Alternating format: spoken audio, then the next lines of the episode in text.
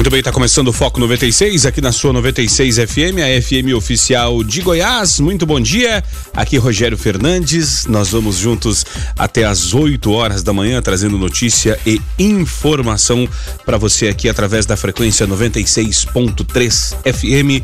Esse é o Foco 96. Uh, ah, muito bom dia para você que nos ouve aqui em Anápolis, em Goiânia, região metropolitana de Goiânia, em torno de Brasília.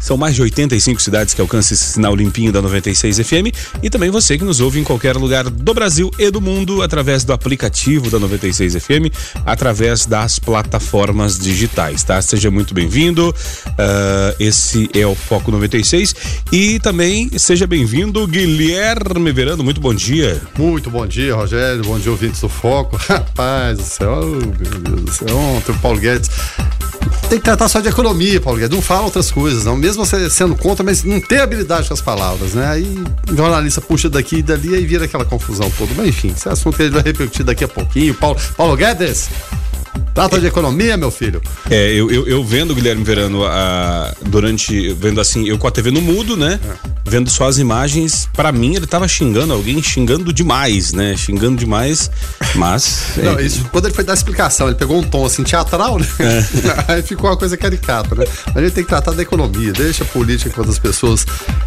igualmente incompetentes para tratar disso. Confesso que, confesso que senti falta dos três patetas dando declarações ontem. Exatamente. É, senti falta do, do, do, do 01, 02 e 03, né? Começando então o nosso foco, o nosso giro tradicional de manchetes aqui no Foco 96, né? Para começar bem a sua manhã. Olha só, no Rio Grande do Sul, TRF 4 julga hoje recurso de Lula no sítio de Atibaia, né? Defesa tenta anular a condenação do ex-presidente. Ministério Público Federal, porém, recomendou o aumento cumprimento da pena, né? Adeus ao apresentador, corpo de Gugu deixa os Estados Unidos hoje e chega a São Paulo amanhã para velório, né? Meio ambiente, espécies marinhas de áreas atingidas por óleo no Ceará são monitoradas, né? Ajuda ao próximo porque é essencial conversar com famílias e amigos, né? Sobre doação de órgãos, né? Decisão de parentes de Gugu Liberato despertou o interesse dos brasileiros, né? Supremo, STF retoma hoje julgamento sobre dados da Receita e investigações. Uh, e aí a gente vai tentar entender aqui o que que o que que, o que, que acontece né, com, com relação a essas questões aí do, do COAF, por exemplo, né? Uh, recursos para campanhas, eh, governo reduz para 2 bilhões o valor do fundo eleitoral em 2020. Eh, previsão anterior era de 2,5 bilhões, né? E caberá ao Congresso discutir inclusão de nova estimativa no orçamento, né? Sequência de altas, dólar fecha a 4,24 e renova recorde. O pico do dia foi 4,27. Uh, Bolsonaro falou que temos que torcer para o dólar não subir, né? Viagem aos Estados Unidos, Guedes diz que é preciso praticar democracia responsavelmente. Não se assustem se alguém pedir o AI-5 em, reação à quebradeira, disse Guedes ontem, né? Uh, falando em quem fala muitas besteiras, né? na Câmara dos Deputados, o Conselho de Ética abre dois processos contra Eduardo Bolsonaro. O deputado é acusado de quebrar decoro com fala sobre AI-5 e se diz vítima de censura. E por último, mas não menos importante, julgamento suspenso, TSE adia decisão sobre assinatura eletrônica para criar partido. Ministro pediu mais tempo para analisar o assunto que interessa a Jair Messias Bolsonaro. Esses alguns destaques desta manhã, quarta-feira, 27 de novembro de 2019. O que mais tu traz pra gente aí de, de manchetes nessa manhã, Guilherme Verano? Bom, a gente tem aqui uma fala do governador Ronaldo Caiado que ele diz o seguinte: só estancando a corrupção iremos sair da crise. Durante a reunião com Transparência Internacional, Caiado disse que vai intensificar medidas à corrupção no Estado, que resultam em maior transparência entre a administração estadual e também a população. Uma notícia boa aqui na saúde. Novidades da neurociência em debate. Um congresso internacional que vai acontecer na nossa capital traz novidades sobre neurociências e também reabilitação. A atleta olímpica Laís Souza é uma das participantes, ela que ficou tetraplégica naquele acidente né, de esqui, né, treinando para a ginástica olímpica. Em Trindade, presos suspeitos de 14 assassinatos. Seis maiores foram presos e quatro menores apreendidos pela Polícia Civil suspeitos de integrar quadrilha que só nesse ano teria executado 14 pessoas. Uma última aqui, empresários temem redução de ICMS. O governo de Goiás reduz a alíquota de imposto de 14% para 7%, espera que queda de preço do arroz, espera a queda de preço do arroz para a população. Empresários são contra a medida, pois temem chegada de novas indústrias de outros estados. Com o novo imposto, Goiás pode ter boom de geração de empregos neste segmento específico, Rogério, e ouvidos Foco 96. Hora de falar de esportes agora, Guilherme Verano. É, hoje, quarta-feira, né, tem rodada do Brasileirão e hoje teremos uh, o grito dos desesperados no Campeonato Brasileiro? Com certeza, viu, Rogério? Antes, só para conferir que a Série B teve a partidinha ontem, da última rodada. Ponte Preta e Brasil de Pelotas são de férias já. Só que o Brasil de Pelotas vai, vai de férias com ressaca, né? Perdeu para Macaca por 4 a 0 do Moisés Zucarelli. Essa partida não resolvia mais nem para um, nem para outro. Por isso que ela foi antecipada para preencher grade de programação. E o, e o Brasil de Pelotas feliz por se manter na Série B. É, exatamente, se mantém na Série B, terminou aqui e, na 14 posição e ele não perde essa posição porque o Oeste está atrás e ainda joga na rodada. Mesmo que vença, chega aos mesmos 44 pontos do Brasil, mas será vitórias a menos. Então o Brasil termina como 14 colocado, ufa, né? Quase que no limite da zona de rebaixamento. Se pegue muito embora, oito pontos acima do Londrina, né? do São Bento, que o e Vila. As equipes já estão matematicamente rebaixadas.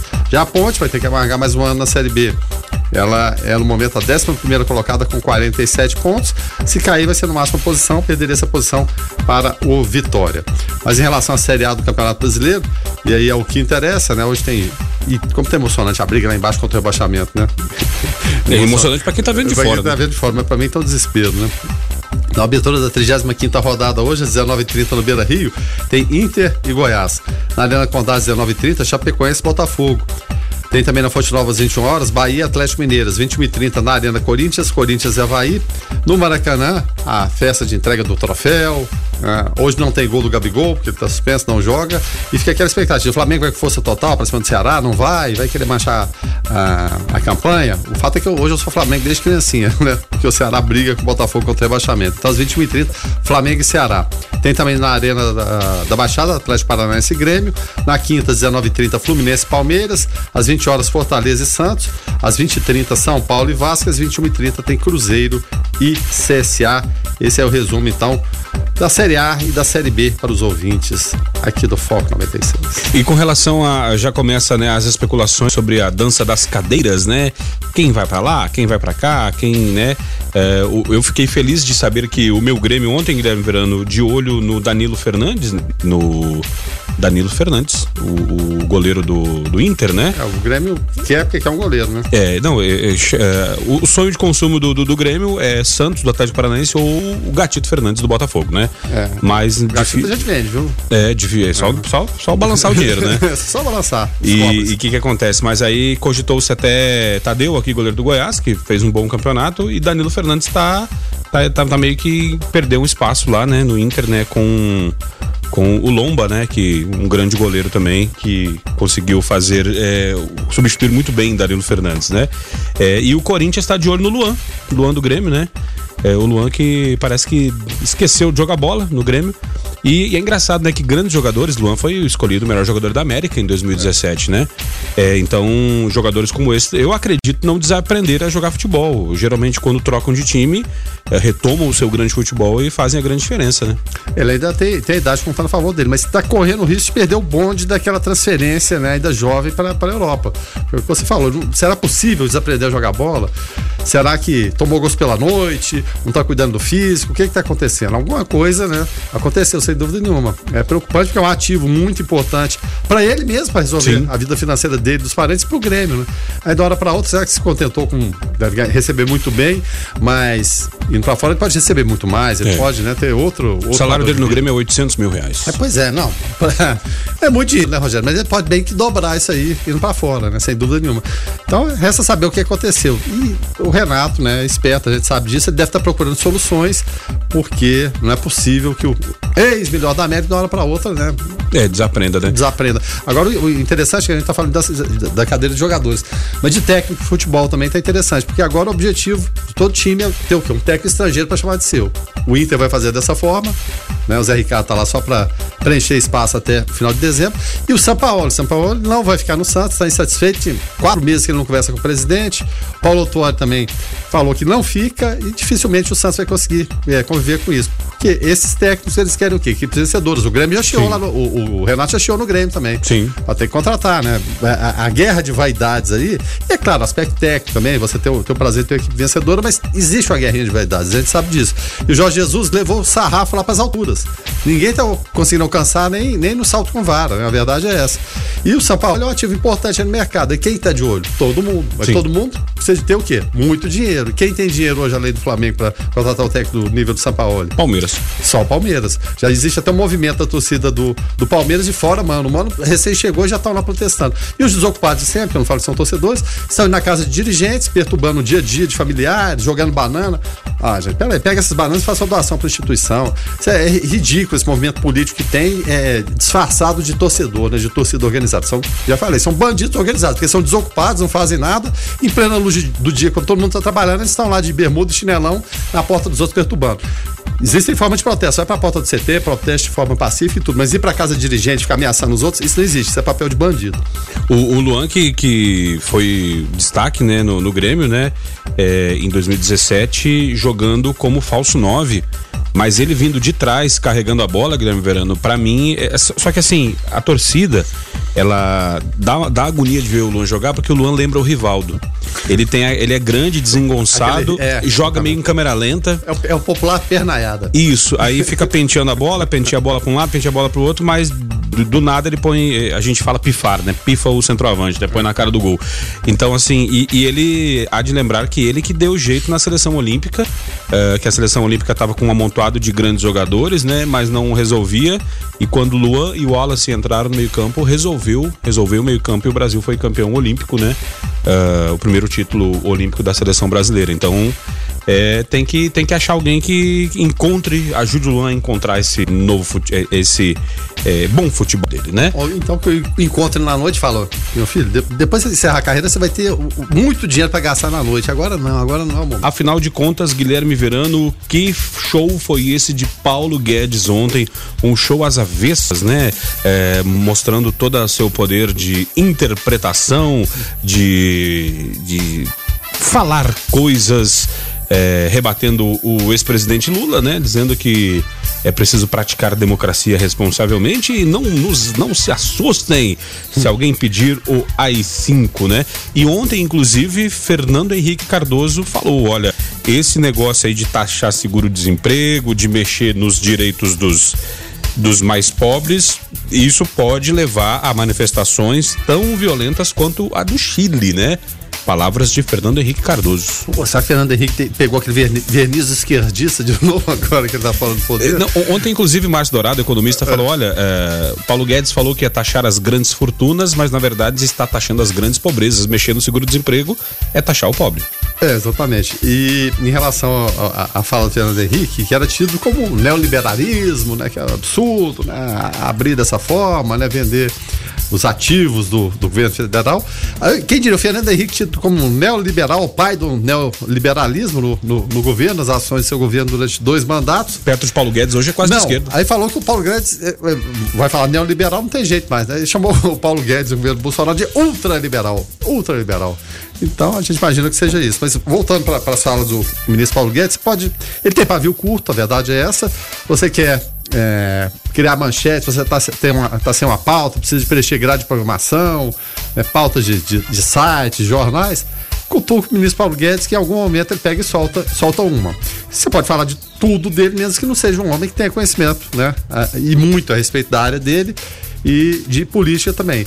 Só que é, muitas vezes o que se fala e a maneira que se fala, você é interpretado de outra forma. Né? Então, acho que não precisa de voltar essa conversa de, de AI-5, o Eduardo Bolsonaro é, falou, o Paulo Guedes fala agora também.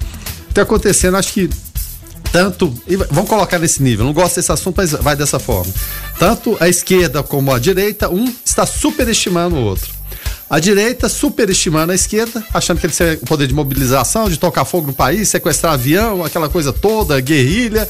Então, estão dando poder que eles não têm. Achando que eles vão fazer um novo que é isso, né? o filme. É, exatamente. E a esquerda da mesma forma com a direita. Acha, puxa vida, Bolsonaro presidente, o cara é maluco, ele vai colocar o exército na rua, aí sim vai prender todo mundo, vai torturar e tudo. Nem uma coisa nem outra, né? Porque gente- você tem muitos patetas na esquerda e muitos patetas na direita. Esses patetas batem cabeças e não dão conta de fazer nenhuma coisa e nem outra dessa. Então, um tem que parar de superestimar o outro e a gente seguir no caminho do que é correto. E em relação à fala do, do, do, Paulo Guedes, como eu disse, qualquer coisa que um ministro, ainda mais da área econômica, né, seja ministro da Economia, e esse mesmo tempo já foi ministro da Fazenda em governos passados, só muda a denominação, mas quem ocupa ali está com a chave do cofre, na verdade. Qualquer declaração que lhe dê, é claro que afeta o mercado, abala o mercado, sem dúvida nenhuma. Então, quando você pega um ministro que sai da área estritamente econômica para falar da política, e a citação das cinco, aí tem repórter que cutuca mesmo, ele depois tentou se explicar, e eu não acredito que, evidentemente, ele seja a favor das cinco, também estão é, bombando demais a declaração dele, mas vão cutucar. Então, fala-se besteira, dá uma escorregadela, não tem que falar daquilo ali. Falar, eu sou ministro da economia, eu tenho que falar é, nisso. Ah, mas a política envolve a economia. Não, mas vamos falar de economia aqui, de números, né? Que é o que eu entendo. E falar em números aí foi outra escorregada. Foi falar de taxa de juros. Imagina o poder de um, de um ministro falando de taxa, taxa de juros. Não, não, tem que falar, não tem que citar. Tem que até aos números, mas não cita isso aí. Alguns repórteres, até muito experientes lá de Brasília, já cobriram Vários, vários governos, governo militar, né? Fernando Collor, Itamar Franco, Lula, Fernando Henrique, Dilma, todo mundo.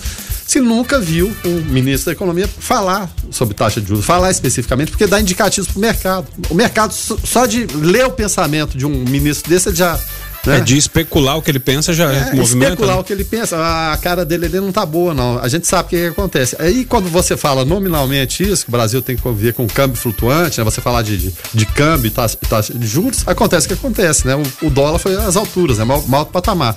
Aí por outro lado a gente fica pensando, puxa vida, se ele é um homem tão experiente tudo. Se, aí vem as teorias da especulação ou da conspiração. Ah, ele deve ter amigo do mercado financeiro. Combinou com um cara que eu vou falar alguma coisa que você vai lá e compra na baixa para vender na alta. É. Porque dá margem para uma série de coisas. Então não tem que falar. Fala de economia, mas não, não cite jamais câmbio e juros. Não cite, porque nenhum deles citava, nenhum dos anteriores citava. Porque o mercado adora isso aí. Tem gente que ganha muito dinheiro do dia para noite. Com, as, com os pensamentos, como você falou, de ler os Sim. pensamentos. E quando fala, então, acontece o que aconteceu. O governo teve que despejar aquela montanha de dólares lá. Aí caiu de 4,27 para 4,24. Aí o mercado falou: vamos cutucar aqui, vou especular mais um pouquinho que eles vão despejar mais. Aí subiu de novo para 4,27. O governo despejou mais uma montante de dólares. As, as, reservas são altas, de fato, mas vai torrando dólar, né? São reservas de mais de 300 bilhões de dólares. Então o governo tem dinheiro a rodo para jogar ali. Aí baixou, acabou fechando ali em torno de, de 4,24. Então fica um, um, um clima que mistura política e economia que não faz bem para ninguém, né? Não faz bem para o mercado, ou mercado que a gente, que a gente diz economia, né? De, de fato, vai produzir gerar empregos, mas somente mercado especulativo. O Brasil está com pouco dólar entrando aqui agora, porque o Brasil está exportando muito. Está exportando. As empresas, chega final de ano, elas mandam dividendos para fora mesmo os, os, investimentos especulativos, eles querem uma confiança maior para investir aqui. Então, né, fica esse jogo de empurra e cria-se todo um atrito, como você falou, né? 01, 02, 03 estão de boca calada, aí surge o 04 para falar. Fala, Paulo Guedes, resista às pressões, cutucadas, fala só da sua área, política, não entendo. Faz, faz igual o, o, Bolsonaro quando querem que ele fale de política. De política eu não entendo nada, fala com o Paulo Guedes. Fala com o Paulo Guedes. Aí o, o, o a mesma coisa o Paulo Guedes tem que falar, ó, de política eu não entendo nada. Fala com, fala com o Bolsonaro, ele também não entende nada, mas fala com ele lá e me deixa quieto aqui. Tá certo. O ouvinte participa, né? O Luiz Fernando, né? Fala, olha, deve ser bom ganhar dinheiro sem fazer nada, igual ao Palmeiras. Que isso? Esse, estaria você dizendo que a Crefisa está lá uh, levando uh, fazendo negócios com o Palmeiras, eles são apaixonados pelo Palmeiras. Ali não tem nada, nada de negócio, não. É só paixão futebolística. A dona Leila, né? Justamente. É, também, é, professor Luciano, lá do Colégio São Francisco, por aqui. Bom dia, Rogério. Ótima semana. Bom dia, Guilherme. Bom dia. Bom dia para você, professor Luciano. É, Guilherme, é, os, os, especialistas eles divergem, né, com relação é, até analisando aqui a, a, sua fala, o seu comentário, a sua, oh, que que... De, a sua dessecação sobre o assunto uh, econômico, né? É, uma linha de especialistas é, fala que, de fato, sim, Paulo Guedes tem culpa, né? Não, não, vou dizer culpa, mas responsabilidade na alta do dólar devido às suas, às suas falas, né? Outra linha fala que, que não, que é um mercado que, que foi um movimento é, um movimento Espontâneo. justamente do mercado, né, devido aos estrangeiros estarem descrentes com uh, a economia brasileira. Um movimento estrutural, né? Hum. E há uma linha de apaixonados, né, pelo governo Bolsonaro que fala que a culpa é do Lula, que o Lula saiu da cadeia, que agora o mercado financeiro vai subir tudo, porque daí ninguém mais acredita no Brasil, porque não sei o quê. O fato é que é, é, é um jogo de empurra, né? Ninguém. É aquela história, filho feio, ninguém quer ser o pai, né? não, não quer não. Então, é, é, o, que que acontece? A gente perde um, dois dias de debate, que a gente poderia estar debatendo outras coisas mais positivas, para quê? Para ficar requentando um assunto lá de 1968, ó, já se passaram 51 anos, né? General Arthur da Costa e Silva, às 5, né? Vamos caçar tudo. É a gente requentando, parece que a gente não consegue virar essa página da história. Vez por outra, vamos lá cutucar essa história. Quando não pela direita, pela esquerda, lembrando de ditadura, aquela coisa toda. É claro, houve muita coisa, tudo, mas se a gente não virar essa página, é claro, a gente tem que respeitar esse período que houve, luto de várias famílias, mas se a gente for ficar atrelado ao passado, a gente não vai ter condições de viver o presente, muito menos projetar o futuro. A gente tem que tentar alguma coisa diferente e parar de falar besteira, ser mais objetivo, cada um na sua área, cada um no seu pedacinho. A gente sabe que a política é intricada, é terrível. Agora você já tem declaração do Maia, tem declaração do Alcolumbre, declaração de ministro Supremo que querem surfar na onda para dar aquela né, pregada no Paulo Guedes lá. Por conta, por conta da bola que ele mesmo levantou, sabe-se lá por quê. Quem está chegando por aqui agora é o Onésimo Neto com Igreja em Ação. Bom dia, Onésimo. Bom dia, Rogério Fernandes, Guilherme Verano, bom dia a todos. Durante a Assembleia do Conselho Nacional das Pontifícias Obras Missionárias, realizado na segunda-feira, foi definida a temática da campanha missionária de outubro de 2020.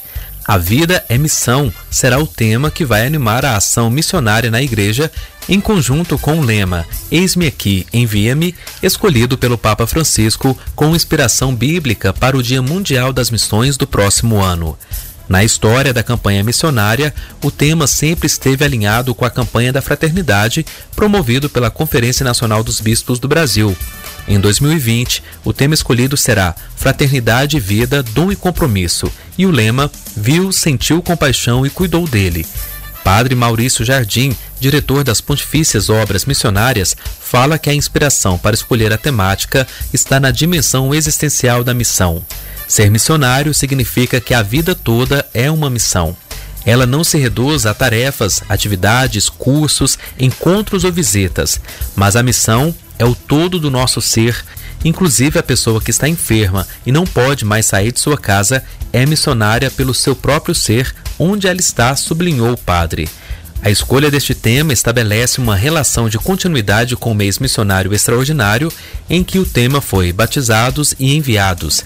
A citação do profeta Isaías, Eis-me aqui, envia-me, ajuda ainda mais a reconhecer a vida como missão, explicou o padre Maurício. Onésimo Neto para a Igreja em Ação. E quem está chegando por aqui agora para falar direto ao assunto é Carlos Roberto. Direto ao assunto. A opinião de Carlos Roberto de Souza no Foco 96. Bom dia, Carlos. Bom dia, Rogério. Bom dia, Guilherme Verano. Bom dia a todos os ouvintes do Foco 96. Gente, o Conselho de Ética da Câmara dos Deputados Federais ele já recebeu neste ano o maior número de processos em um primeiro ano de legislatura, ou seja, de mandato, né? Desde sua criação em 2001.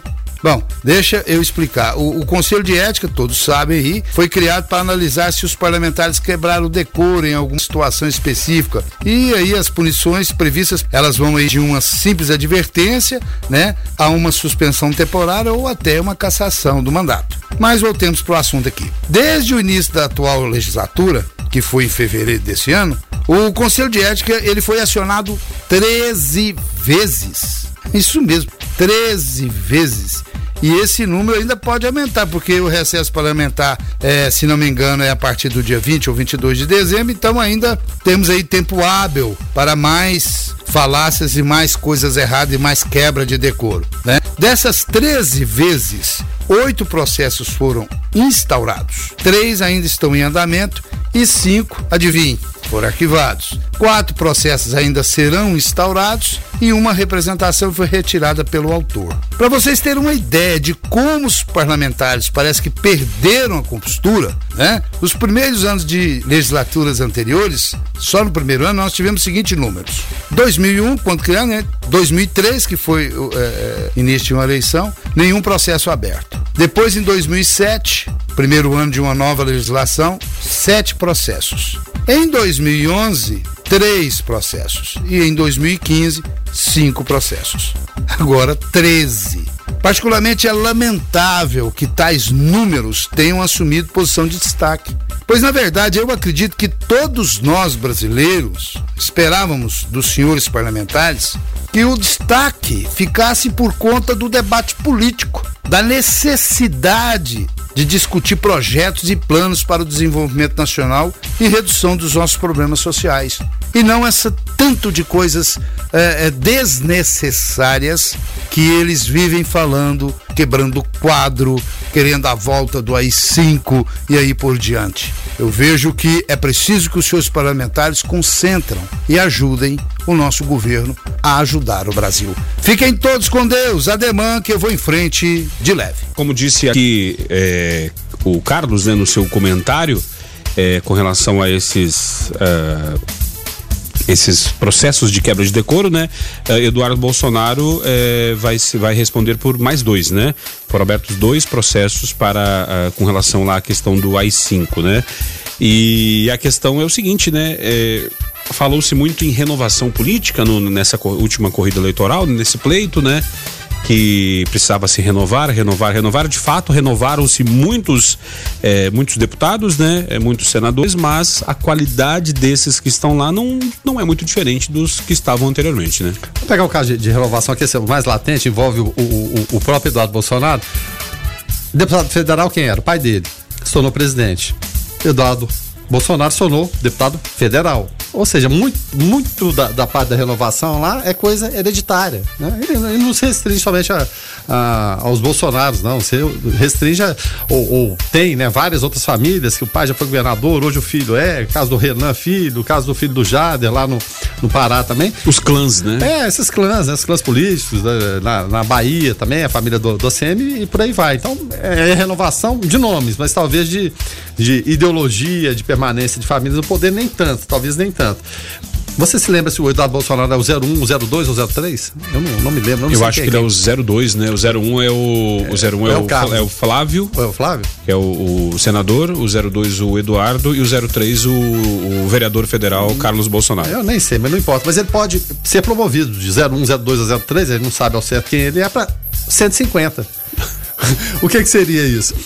Ser, é, na numeração, né, o, Brasil já teve 149 deputados cassados. Será, será ele o número 150? Eu não acredito. Não acho que não vai, não vai chegar tanto, não.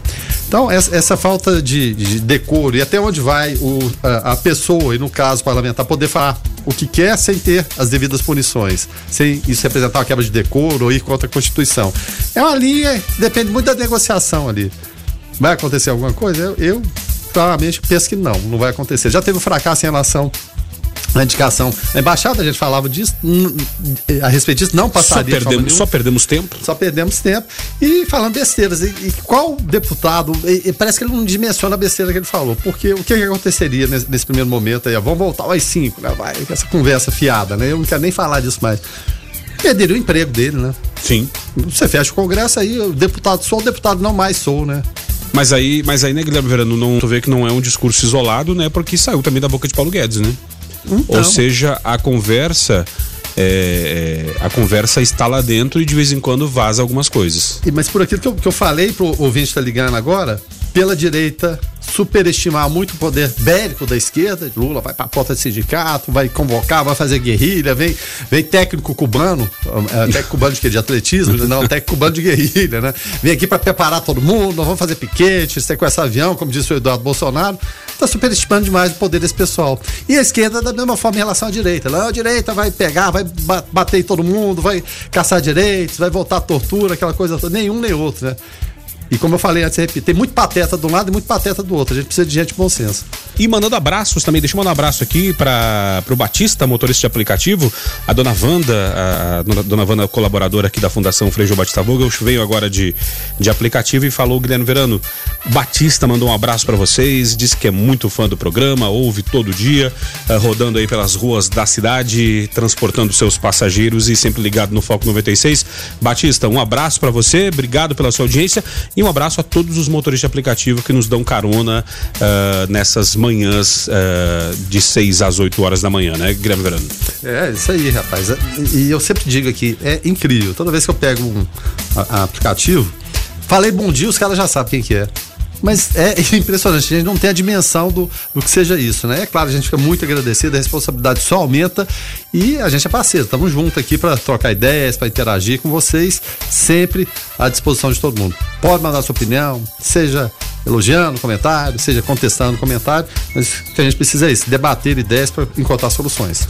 Tá certo. O ouvinte participando, né? É, bom dia, estou ouvindo o programa de Tigrinho Santa Catarina. Envio um abraço ao Luiz Carlos uh, Charleotto. Uh, Schiarleotto. Esquiar, esquiareloto. Rapaz, é, trava a língua aqui o sobrenome do, do cara, né? Lá em Tigrinho, Santa Catarina, um abraço aí para vocês que nos ouve uh, uh, pelo aplicativo da 96 FM, tá? O ouvinte também participando, uh, aqui o nosso ouvinte, o Fernando uh, árvore caída atrás da matinha. Então, atenção, você que vai passar agora por ali, uh, cortando o caminho ali da, da Alexandrina, né? Sentido a, aqui a Senador Ramos Caiado, ao centro. Uh, árvore caída atrás da matinha, né? É, faz o... aquele contorno ali, né? Então, cuidado, muitas vezes a, a, visibilidade é pouca, tem É, porque já, já entra descendo é. ali, já entra na curva e já, já pode pegar ali e é perigoso, né?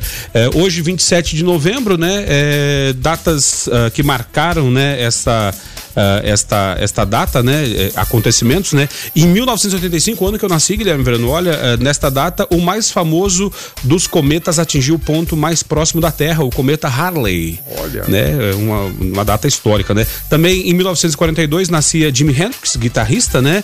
Uh, em 1951, Vera Fischer, ou Vera Fischer fez. Vera Fischer que foi, foi Miss, Miss Brasil. Brasil. Miss Brasil, inclusive, né? Nos anos 60, no final dos anos 60. Justamente. Também em 1951 nascia Roberto Leal, aquele uh, cantor português do Roda Roda Vira, né? Que nos deixou esse ano. Justamente, nos deixou esse ano, né? Uh, também em 1940 nascia Bruce Lee, ator, né, e, e, lutador, né, e a gente, quem nunca assistiu os filmes de, de, de Bruce Lee, né, é, também em, é, em, em, 2013 morria Newton Santos, né, futebolista brasileiro, né. Esse eu posso falar, rapaz, maior lateral esquerdo da história de futebol mundial, convivi com ele, teve aqui em Anápolis, nos visitou aqui, é, deu entrevistas, inclusive, para a nossa co-irmã aqui, a, a, a Rádio São Francisco, contando aquelas histórias da época da Copa do Mundo de 58, 62, do Garrincha. Realmente foi uma, foi uma convivência assim, muito, mas muito boa mesmo. Saudades do, do, do, velho bom Newton, né? Aquele que permaneceu num time só a vida toda, né? Foram mais de 800 partidas exclusivamente Botafogo. Só jogou no Botafogo e na seleção brasileira. Ah, tá certo. Agora o ouvinte aqui mandou um abraço lá de Tigrinho, Santa Catarina. O, o Nelson, ele falou: não, o abraço pro Luiz, o Luiz é de Anápolis. Anápolis. Então o, o, o, Nelson nos ouvindo lá de Tigrinho, Santa Catarina e mandando um abraço ao Luiz Carlos Esquiar, Esquiar, Esquiarelotto, que é daqui de Anápolis. Um abraço a todos vocês, tá? Uh, 994-34-2096, você pode participar e hoje também é dia do técnico de, e, em segurança do trabalho. Então, um bom dia aí a todos esses profissionais que cuidam das seguranças das empresas e, e fazem com que eh, os trabalhadores possam ter segurança ao desenvolver o seu, a sua atividade laborativa, né, Guilherme Verano? Sem dúvida nenhuma, né? São figuras muito importantes e é bom frisar, não existe nenhuma. É função mais importante que a outra. Todas são importantes. Todas elas fazem falta nesse, contexto. A gente teve reforma da Previdência, eu sou mais importante, eu faço isso, eu faço aquilo. Não. Todos somos igualmente importantes e parabéns para essa categoria também. Quarta-feira, como já é tradicional, né, Guilherme Verano, a gente uh, falando do Colégio São Francisco de Assis, né? Hoje a gente está recebendo aqui a Nilva, Nilvia, uh, coordenadora da Pastoral Escolar. Nilvia, bom dia, paz e bem, seja bem-vinda aqui ao Foco. Bom dia, Rogério, paz e bem bem? Bom dia, Verano. Então, ação tem uma reação, pastoral em ação hoje aqui. tá certo. Uh, e também o professor Sebastião, né, que já não quer mais saber da aula, né? Agora o negócio não, dele é rádio, não. né? É, já não, já não fazia. Você estava aqui né, interagindo, o pessoal falando aqui, ele lá se divertindo, né? É, professor de Filosofia, Sociologia e Religião. Bom dia, professor Sebastião. Bom dia a todos os ouvintes do Foco 96. Bom dia, Rogério. Bom dia, Guilherme. É um prazer estar aqui novamente. Vamos bater um papo importante com um tema também muito relevante para nós. E já temos participação aqui da nossa ouvinte, Cássia, falando: manda um beijo pro meu pai, Sebastião. Oh, Deus. Oh, você tem coisa melhor que isso? Não, não tem. Oh, Fazendo a, a, família é tudo, né? É a base, solidifica tudo na nossa vida, é a família. É, meu Deus, é bom demais. E aí, e aí a gente vê o, a gente vê a questão do sacrifício de fazer um adolescente acordar cedo, né? Para ouvir o pai na rádio, né? É, é, muito, é muito amor envolvido. Ela tá né? lá na faculdade, sua ah. fazendo suas provas lá na faculdade. tá certo. Tá certo. Uh, a gente vai falar a respeito do projeto Virtudes e Atitudes, né? Uh, as escolas da rede educacional franciscana né, desenvolvem o projeto Virtudes e Atitudes, uh, que faz parte do dia a dia da escola né, e que se concretiza na convivência fraterna com os colegas e no permanente diálogo, tolerância e respeito. Né? E aí, assim, antes da gente entrar no tema uh, de fato, né, de, de virtudes e atitudes, eu pergunto, Nilvia, este, essa questão da de, desse diálogo permanente entre alunos, colaboradores, a rede, é um dos diferenciais do, do, Colégio São Francisco? Com certeza é um diferencial e isso nos ajuda muito no convívio, né? Do dia a dia ali, de estar tá dialogando, de estar tá conversando, de estar tá descobrindo e respeitando o, o pensar do outro, do aluno, do professor, do coordenador, e assim a gente vai levando essa concretização dentro do projeto Virtudes e Atitudes. É, e quando, e quando a, gente, a gente fica pensando, pensando nisso, né, nessa questão dessa uh, desse diálogo, dessa tolerância, isso faz uh, diferença, professor Sebastião? A gente sabe que os profissionais conversam entre si, né? E a gente sabe que tem muitas empresas, hoje a, a cobrança a nível corporativo é muito forte, né? Isso para o profissional também que trabalha no Colégio São Francisco é diferente, esse tratamento? O tratamento ele, ele é diferente, porém a gente não pode perder a, a, dimensão que você acabou de dizer. É uma empresa né? Então, com toda empresa, ela tem a sua, a sua filosofia de trabalho, a sua regra. Então, esse é um diferencial que possibilita um diálogo maior, mas sem perder também essa, esse legado empresarial. Né, o respeito à legislação e tudo que ela prescreve. Quer dizer, esse diálogo que nós temos dentro do projeto Virtudes e Tudes enquanto colaboradores é um diferencial para aquilo que a gente vai é, relacionar-se com o outro. Quer dizer, ele vem somar nessa questão, mas sem perder essa questão que é uma empresa. Tem toda a dimensão de trabalho, horário, registro, aquele ponto, aquele negócio todo. Toda empresa tem. E esse é um diferencial a mais que a gente tem de ter uma liberdade, um diálogo mais fraterno, né? Você poder chegar e dar um abraço num, num colega de trabalho sem aquela intenção de uma motivação a mais além daquilo. Então, esse olhar ele é muito importante para nós. É, Nilvia, por que, por que estudar e discutir virtudes no contexto educacional atual? devido à transformação do ser humano dentro de uma escola. Então, o projeto Virtudes e Atitudes vem a resgatar e a transformar. Muitos pais buscam o Colégio São Francisco nesse intuito. Aí ah, eu vou levar o meu filho porque lá tem esse projeto, lá tem um diferencial educacional. Lá eu não vou ver só português, matemática, história e geografia. Lá eu vou ver sim que meu filho vai integrar dentro da escola o que eu dou em, na minha casa e lá na escola vai se completar. Isso a, é o diferencial. A gente está falando então não só de, de um, um, juntar conhecimento, mas de uma formação de cidadão. Ensino, aprendizagem e formação de um bom cidadão para nossa sociedade hoje. E, e, e, mesmo quando se fala na questão da, da, virtude, ótimo que temos virtudes, todos nós temos virtudes e não virtudes também. Mas quando você tem a virtude, ela não pode ser exteriorizada ou trabalhada também, ou, vi, ou seja, virar atitude, complica. Eu vou ficar com minha virtude restrita também, sou, sou uma boa pessoa, sou tranquilo aqui, mas não levo isso adiante. Então você transformar essa virtude num passo adiante, que é a atitude, é missão também, né, Lívia? Com certeza, e é missão, porque virtude e atitude é igual oração. Eu tenho a oração e eu tenho a ação.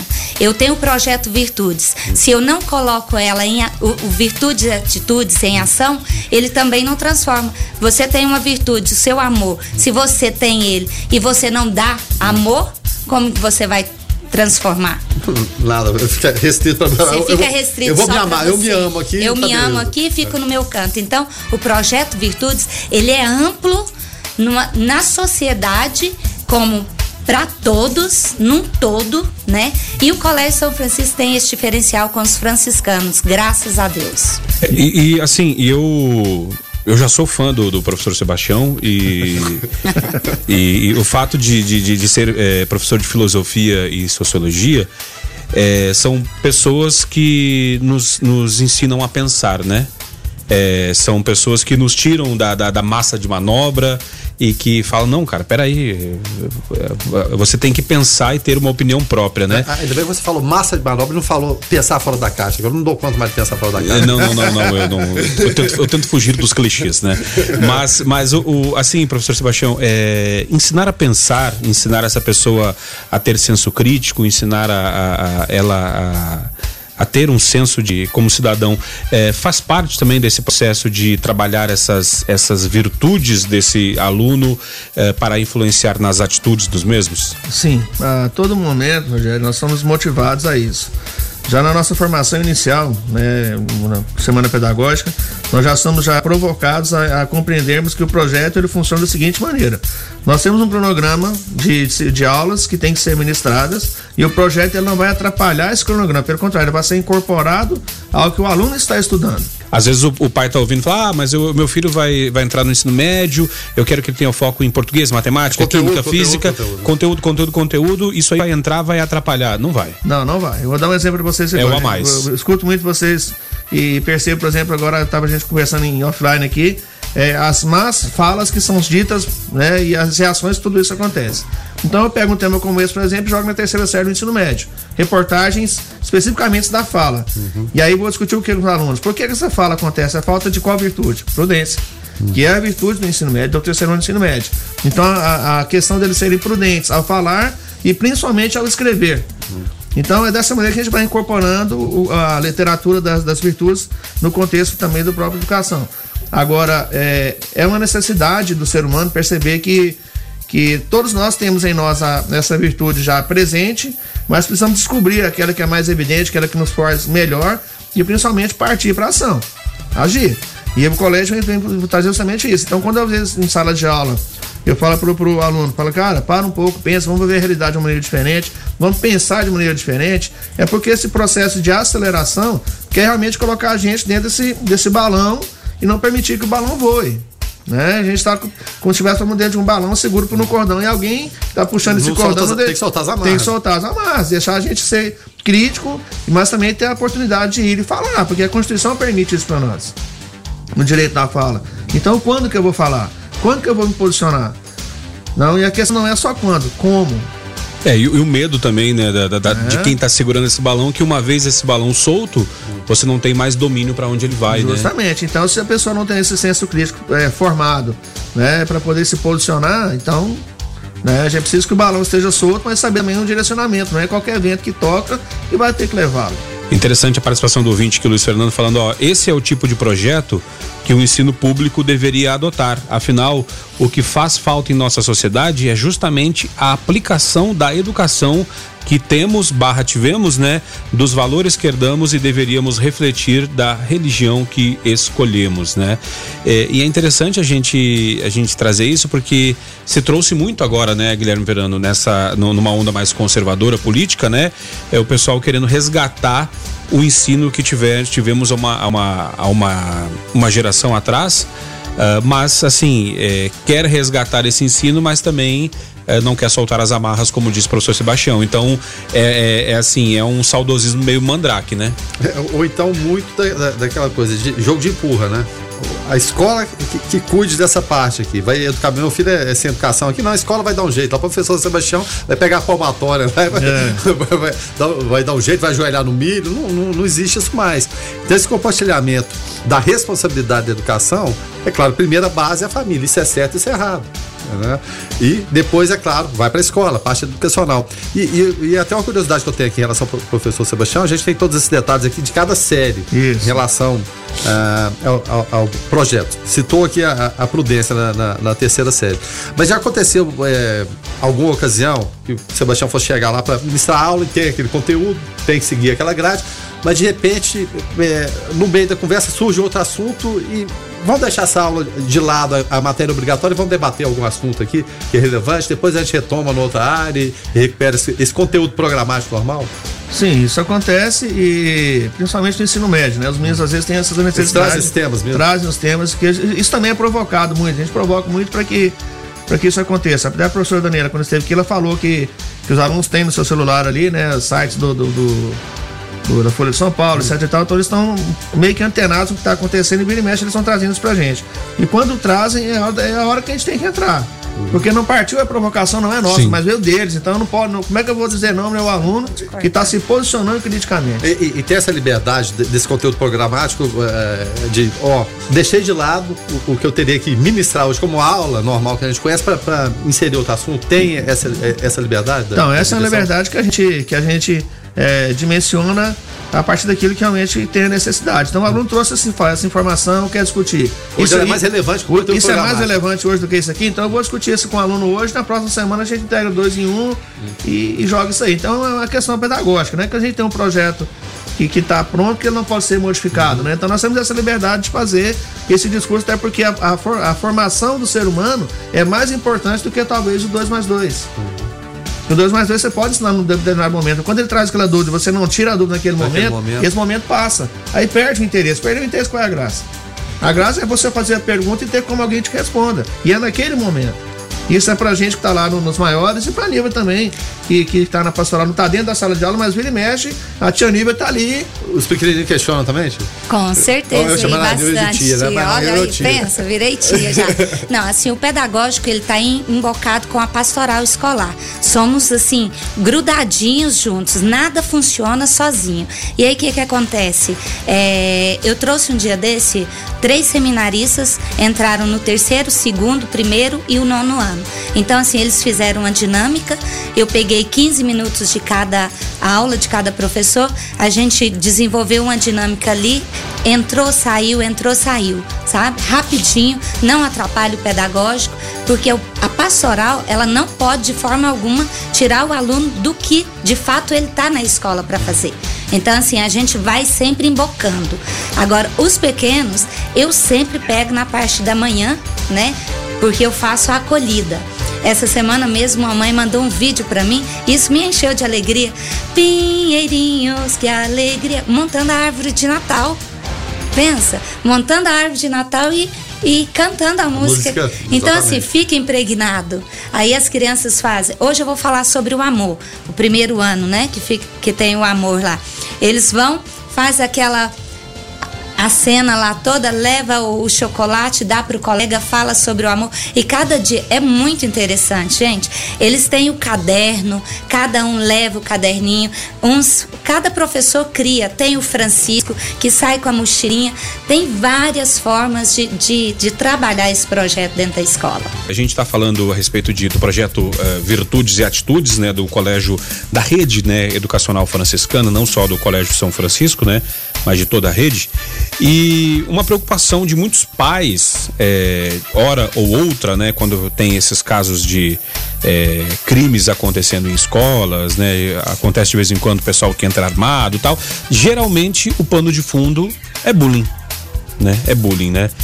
É, quando a gente fala no primeiro ano aqui que amar é a atitude do, do, querer o bem ao outro, de acolher e deixar-se acolher por ele, depois no segundo ano respeito, no, no terceiro ano se trabalha gratidão, no quarto ano união, no quinto ano confiança, sexto ano sabedoria, sétimo ano solidariedade, oito ano, oitavo ano diálogo, nono ano disciplina, primeira série do ensino médio humildade, segunda série perseverança e terceira série prudência.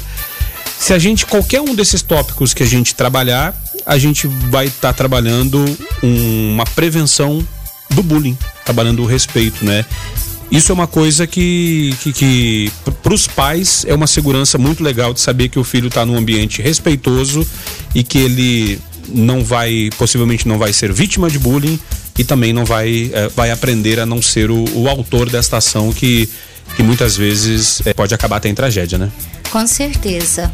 Isso, assim, é, além desses projetos, a gente trabalha o projeto Bully, né, Sebastião? Sim. Sebastião trabalhou esse ano e ele mesmo pode dizer como que foi isso, mas eu só queria dizer uma coisinha. Fala, Sebastião, depois eu volto. Bom, só dizer assim, que o projeto que a gente trabalhou, a gente é, uma das coisas muito importantes que a gente precisa colocar primeiro é conceituar o que é, não é para não poder entender, porque ele tem uma visão do que a mídia muitas vezes mostra. Então a gente vai especificamente na literatura para poder conceituar o que é e mostrar na prática como isso acontece. Então a partir daí o aluno tem essa ferramenta de saber o que é conceitualmente e a partir daí começar a aplicar é, na prática as, a, dentro das virtudes aquilo que pode ser evitado. É, e aí nos estudos que nós mostramos para eles, o que mais provoca bullying é a questão do apelido. Sim. Então a proposta que eu fiz enquanto virtude para que a gente mude essa ideia é eu tenho nome, é assim que eu quero ser chamado. Então a gente começou a fazer essa provocação na escola para que seja o Guilherme, não seja o Guilherminho. Ou o Dedé? Ou o Dedé, não seja o Rogerinho, mas seja o Rogério. Então aprendemos a chamar o colega pelo nome e não pelo apelido que a gente está habitualmente feito é, dizendo. E aí um, um, aluno falou assim: Ah, professor, mas eu conheço ele tem 10 anos, já acostumei chamá-lo assim. Falei, mas está errado. Você já perguntou se ele gosta de ser chamado assim? É. Eu vou lembrar da minha avó, que ela fazia bullying com os netos, todos os netos tinham apelido. Eu não chamava nenhum pelo nome. Eu era o Dedé. Até porque, não sei porque Guilherme tem a ver com Dedé. Até porque, vó, até porque vó chama de apelido porque nunca vai lembrar o nome, né? Vó é danada pra esquecer o nome, né? Mas você ia, uh, até, até, antes da, da Nilva completar, é interessante que quando uh, geralmente a gente vê as instituições, as empresas, as escolas é, remediando o problema, Guilherme. Aconteceu um caso lá, vamos falar de bullying. E é legal saber que o Colégio São Francisco, dentro desse projeto, está antecipando e prevenindo todos esses problemas, que o bullying, inclusive, é um deles. Então, assim, os professores, eles vêm com isso, trabalhando o projeto Virtudes e Atitudes, vinculando as ações deles com os critérios que o professor Sebastião tem, o outro professor de matemática tem, os conteúdos e avaliação. Senão, não tem sentido fazer isso. Você entendeu? Então, assim, quando o professor abraça de fato isso e emboca dentro, como eu disse para você, como duas telhas juntas, esse é o nosso diferencial no Colégio São Francisco.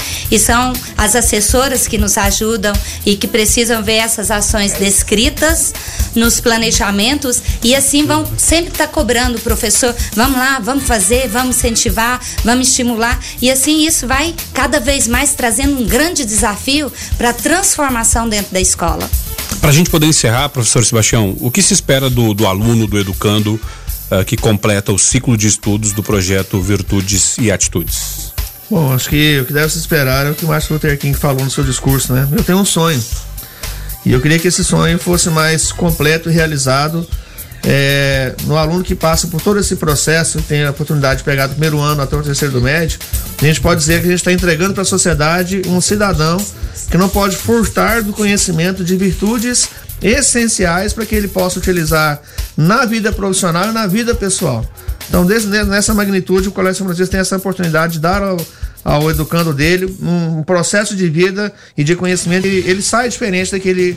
Ele vai se tornar um cidadão e um profissional diferente, a não ser que ele seja realmente corrompido por falas de outras pessoas ou pelo sistema capitalista de uma maneira geral. Mas se ele tiver enraizado na sua essência tudo que ele buscou e aprendeu, com certeza será um cidadão melhor dentro da sociedade brasileira. A base foi bem feita, a né? A base foi bem feita e eu tenho aqui na minha frente o Guilherme que pode dizer muito bem que ele saiu dessa realidade num tempo diferente, mas ele vivenciou isso na prática e hoje está aqui. É um comunicador, um exemplo para todos nós. Justamente. Que que é, Sebastião? Você tem que ir é, todo, todo dia aqui agora.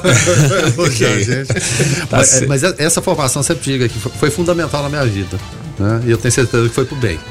Bacana, bacana demais. Oh, posso mandar um abraço aqui? Opa, por favor. Para despedir da Nil. E sempre manda mensagem pra gente aqui. O André, rapaz. O André desejando aqui um bom dia pra gente, falando que nossa síntese né, a respeito das falas do Paulo Guedes foi excelente. Ainda mais um ministro falando coisas que não têm sentido nos Estados Unidos. Discussando sobre assuntos que não lhe dizem respeito. Uma pessoa que sempre ganhou e fez muita gente perder dinheiro no mercado de fundos. Já tínhamos os filhos falando pelos cotovelos. Agora veio o ministro falar asneiras. O André, muito obrigado pela, pela participação. E é claro, né? A gente fica muito agradecido. E muito obrigado pela, pela análise. E nesse momento, olha ali, ó, a gente vê o estagiário que. Faltou um i no ministro ali na, na Globo News, né? Ah, eu, eu, Virou quase um monstro, né? outro, outro ouvinte falando que a voz do Sebastião é igual do Sérgio Moro. É, é porque quem tá aqui é o Sérgio Moro, não é o Sebastião. É, justa, é justamente, né? justamente. uh, deixa eu agradecer então a participação do, do pessoal do colégio, muito bacana. É sempre um prazer muito grande recebê-los aqui. Nilvia, obrigado, tá? Uh, por vir aqui dividir esse conhecimento e esse carinho que que é muito legal a gente ver, eh, eu sinto transpassado esse carinho na sua fala, o carinho que você tem com os alunos do Colégio São Francisco. Então, parabéns pelo trabalho e até uma próxima. Muito obrigada, eu que agradeço, Rogério, Verano, vocês são o máximo. E eu gostaria, assim, de uma certa forma, aproveitar, assim, que o que vocês vocês estão aqui, mas vocês estão global aí, tá, tem muita gente Um programa internacionalmente desconhecido. Internacionalmente conhecido, ó, que a Solange está lá do outro lado ouvindo vocês. E assim, eu gostaria de agradecer mesmo de fato, porque as nossas ações esse ano foi uma arrecadação assim maravilhosa. Nós ajudamos o Instituto Luz de Jesus, nós ajudamos é, quatro, cinco instituições. Casa e Betânia. assim, Casa Betânia. Então, assim, eu quero agradecer de uma forma toda Creche especial. Sagrada Família. É, a creche. Eu- eu falei- eu falei de todas aqui no Foco no Mas, Observatório. assim, eu quero agradecer de uma forma especial os pais das crianças do ensino, dos pequenininhos do nível A até o terceiro ano do ensino médio, que assim, arrebentaram que se a ação solidária foi dessa forma, foi porque eles abraçaram de fato e fez acontecer. O meu abraço franciscano de paz e bem. Muito obrigada. Tá. E a Nilva disse que o tempo passa muito rápido, a próxima vez ela vem às seis da manhã. Justamente. Da manhã. é, gente Estarei. vai- começa no Sem Parar meia-noite e a gente vai até 8 horas no, no foco. Professor Sebastião, obrigado mais uma vez pela tua participação aqui. E é um prazer muito grande te receber e até a próxima, tá? Obrigado, eu que agradeço a vocês e a todos os ouvintes do Foco 96 e dizer que estamos entrando agora no período do Natal. E aí no Natal muitas pessoas buscam ter atitudes de auxílio e ajuda ao próximo, mas o Natal é só um momento do ano. O resto do ano continua. Temos que ser solidários o tempo todo. Tá certo. Guilherme Verano, então, mais uma quarta-feira vencida, né? Até amanhã. Também, abraço, abraço de última hora aqui pro Clerizvan também. Clerizvan. Uh, Clerizvan, Manda um abraço pra todo mundo aqui, professor Sebastião, a Nilvia e a gente, ele que é ouvinte do nosso diário aqui, tá bom? Justamente. Ah, dito isso, então, vamos encerrando o Foco 96 de hoje. Ah, o Foco conta com trabalhos técnicos e apresentação de Rogério Fernandes, os comentários de Guilherme Verano, o Foco na produção do Lucas Almeida e do Weber Ruiz, a coordenação do Francisco Alves Pereira, o Chicão, a direção comercial de Carlos Roberto de Souza, a direção geral de Vitor Almeida França. Eu volto às 5 da tarde do Observatório e na sequência você fica com David Emerson, o DW, que conseguiu voltar de férias do Paraguai no Hits 96. Fiquem todos com Deus, paz e bem.